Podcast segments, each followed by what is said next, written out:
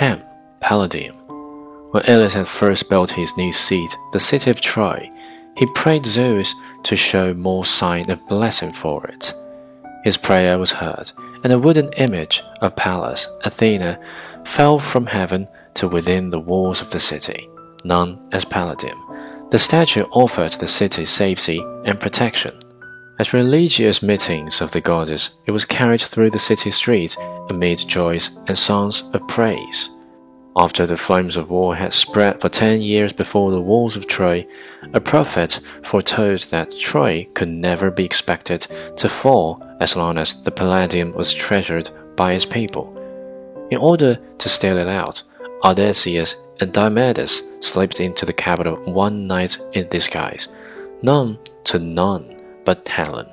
The bad woman took out them to Hecuba, the queen of Troy, at whose feet Odysseus immediately bowed down and asked it for mercy.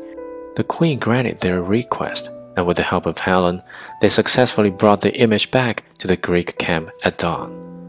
Later, it was said that Aeneas got hold of it and carried it with him to his new land, where it was preserved together with the goddess fire.